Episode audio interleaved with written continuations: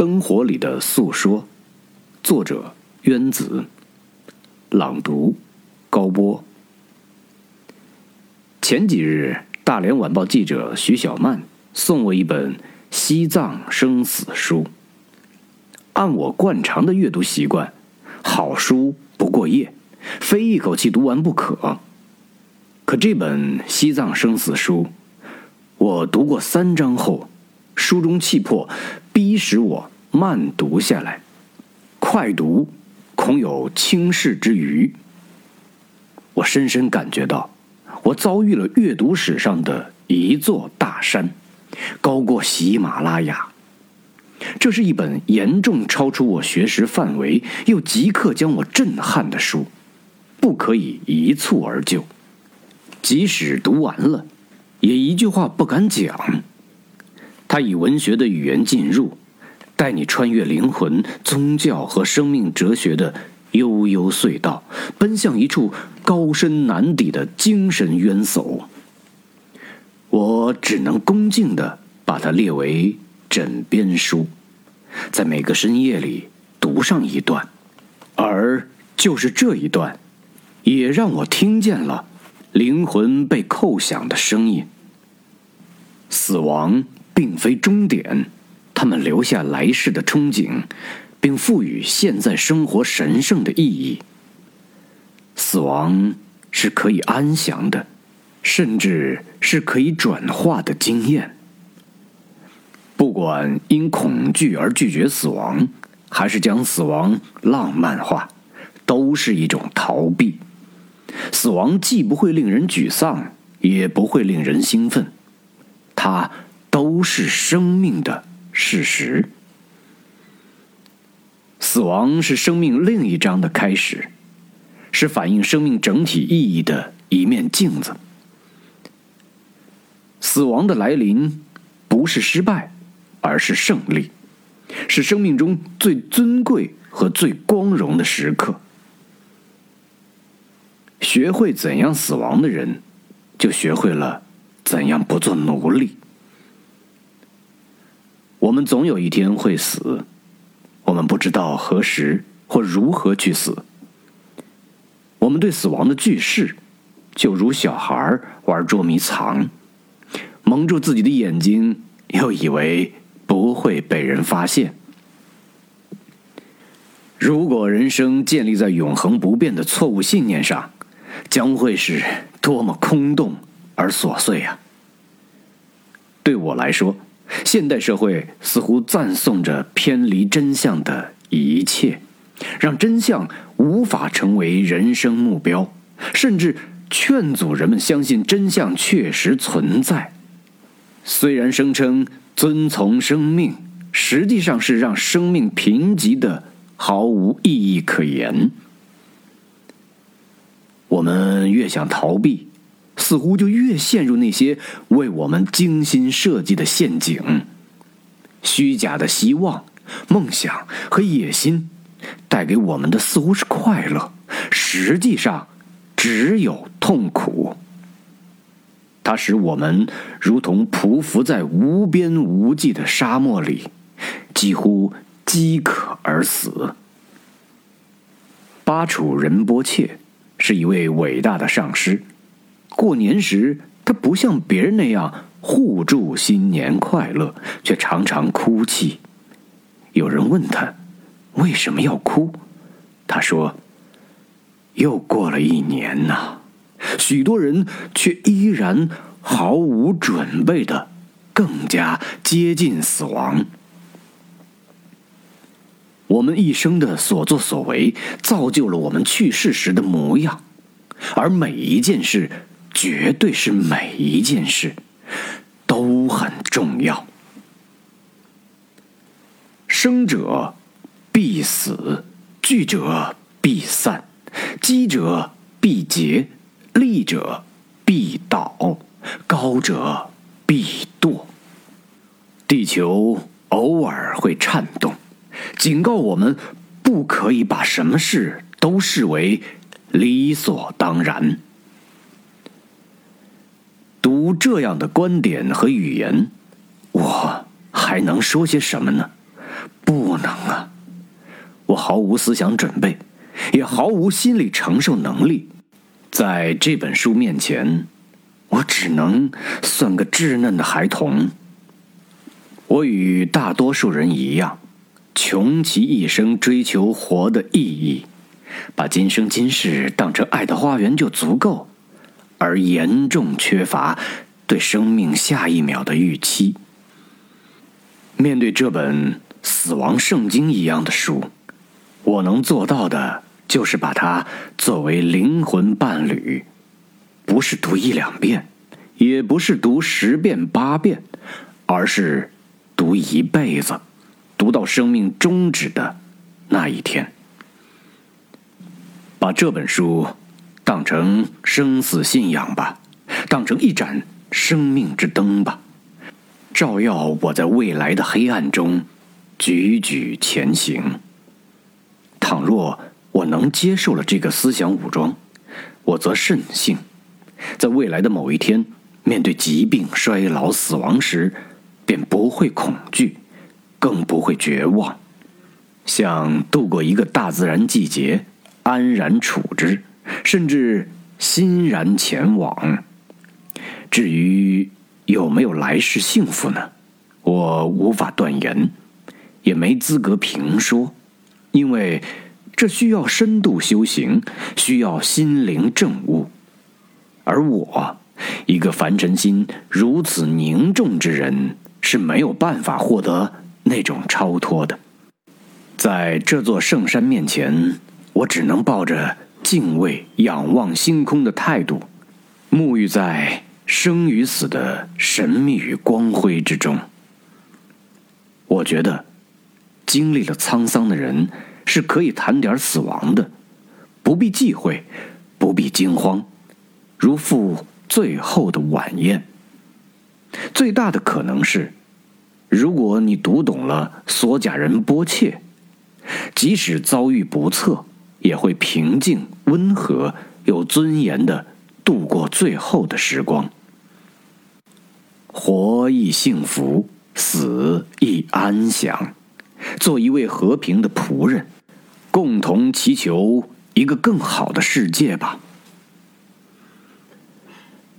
时令大寒季，窗外北风呼啸，此时最舒适的事便是猫在被窝里读书了。这天读余秀华的《雪》，又一次被他子弹般的语言击中，是一片一片来的。是犹豫不决，却都是在下坠，没有返回的可能，也是无法抗拒的，如同爱。哦，白色的爱，死亡一样的爱，没有回声，那么多雪不能制造出一个回声。远方的人，头瞬间。白了，只有他把骨头拿出来，还是不能白。雪无法掩埋的事物，只有消逝，如同时间。这是对爱的极度渴望，又极度失望，伤感着爱的脆弱与苍白，无法抗拒的爱。又能怎样？换不来一句回声。你又必须接受这白色的死亡一样的爱，这是多少人彻骨的疼痛啊！爱情失败，爱已死亡，我们又必须接受和面对这个严酷的现实。这是为爱所付出的代价。但是，没人会甘心和颓废。会找寻和等待远方的人，所以等的头瞬间白了。即使等到衰老或死亡，也没等来。最后把骨头拿出来，还是不能白。绝望和无奈刺穿生命，无情的摧毁着我们的情感内核。那么，解决这巨大伤痛的，只有时间了。如同雪花，终将无法掩埋所有真实，像时间一样消失。迟子健的名篇《我的世界下雪了》，记下了一段无尽的伤势。走着走着，我忽然落下了眼泪。明明知道过年落泪是不吉祥的，可我不能自持。那种无与伦比的美好，滋生了我的伤感情绪。三个月后，爱人别我而去。那年的冬天，再回到故乡时，走在白雪茫茫的堤坝上的，就只是我一人了。那时，我恍然明白，那天我为何会流泪，因为天与地都在暗示我，那美好的情感。将别你而去，你将被这亘古的苍凉永远环绕着。同样，那些死去的亲人，也像这漫天飞舞的雪花，回来一次就大哭一场。雪花里有诗，有爱，有思念，有悲伤，有安徒生，有卖火柴的小女孩，有家乡，有老屋，有母亲。有我们的童年，还有那首《我像雪花天上来》，是我百听不厌的歌。痴情、向往、热烈、芬芳。音乐里有芬芳吗？当然有，像春天的花海，郁郁霏霏，每次都扑面而来。人们为什么追逐喜悦？因为喜悦是有能量的，就如生死书中写的那样，喜悦的能量是一种光芒，在一粒沙中看到世界，在一朵花里看见天堂。这些年，我一直在坚持一件事，即使受到千般委屈，也要使自己的内心明亮起来。如果不是这样，我就不配当一名作家。写作总要传递一些个人精神，哪怕传人一道菜呢。比如我在《民间的力量》中说过的一句话，我给自己定义为满怀深情又藏有悲悯之心的爱国主义者。我爱祖国，爱家乡，爱亲人，爱朋友。我现在做的事情尽管渺小，但再小也是民间力量。再比如，我在《贤东二题》中写道：“回顾一生，我做过的善事，纵然是吃了亏，也不曾后悔过，反倒觉得他们是我可以从事写作的一种力量，发自内心的向善的力量。”一篇三五千字的文章。不可能句句有用，但若一句醒人的话也没有，就是大失败。我不喜欢无病呻吟，也不喜欢孤芳自赏，管你有多大名气，不看。但那些精神同道者的文字，我却视为珍宝。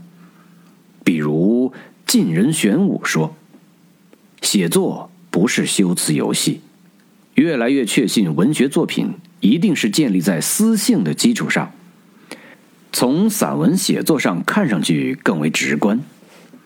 白话文以来，散文写作继承的仍是陈旧的东西，即玩物志趣的明清小品文套路。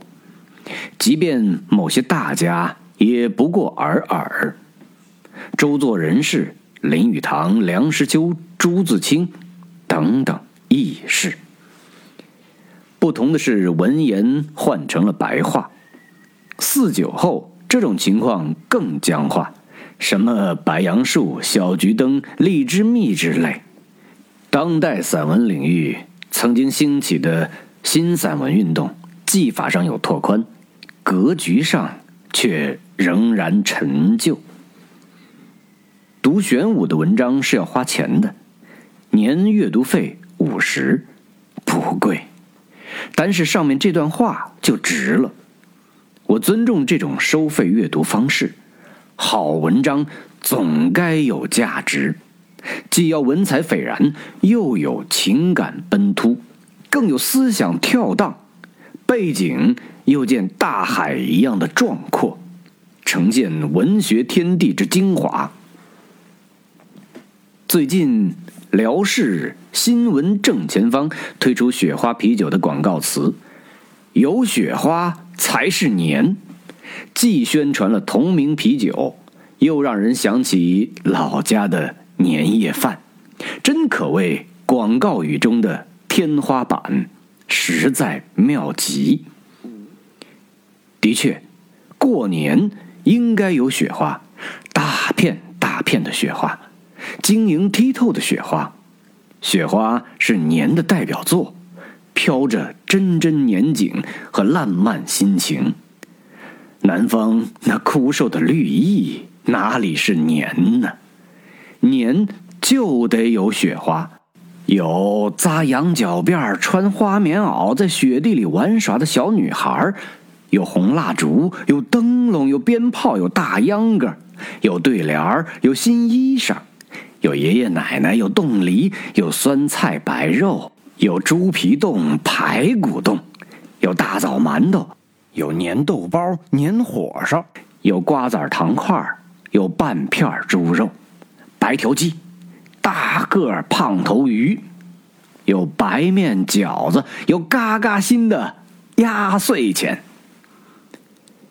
有辛苦的岁月、缱绻的相思和藏在你内心深处不能言说的秘密。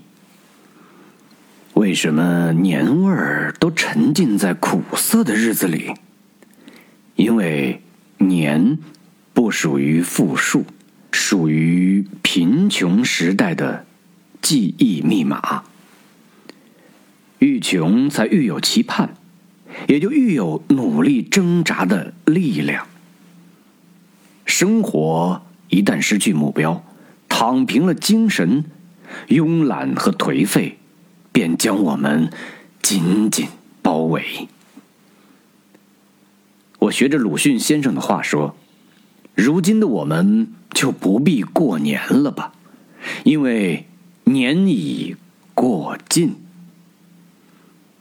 当又一个除夕夜向我们涓涓走来，万家灯火即将点亮，我想用一首歌把我的爱。”传遍天涯海角，传给每一位同道者的心灵。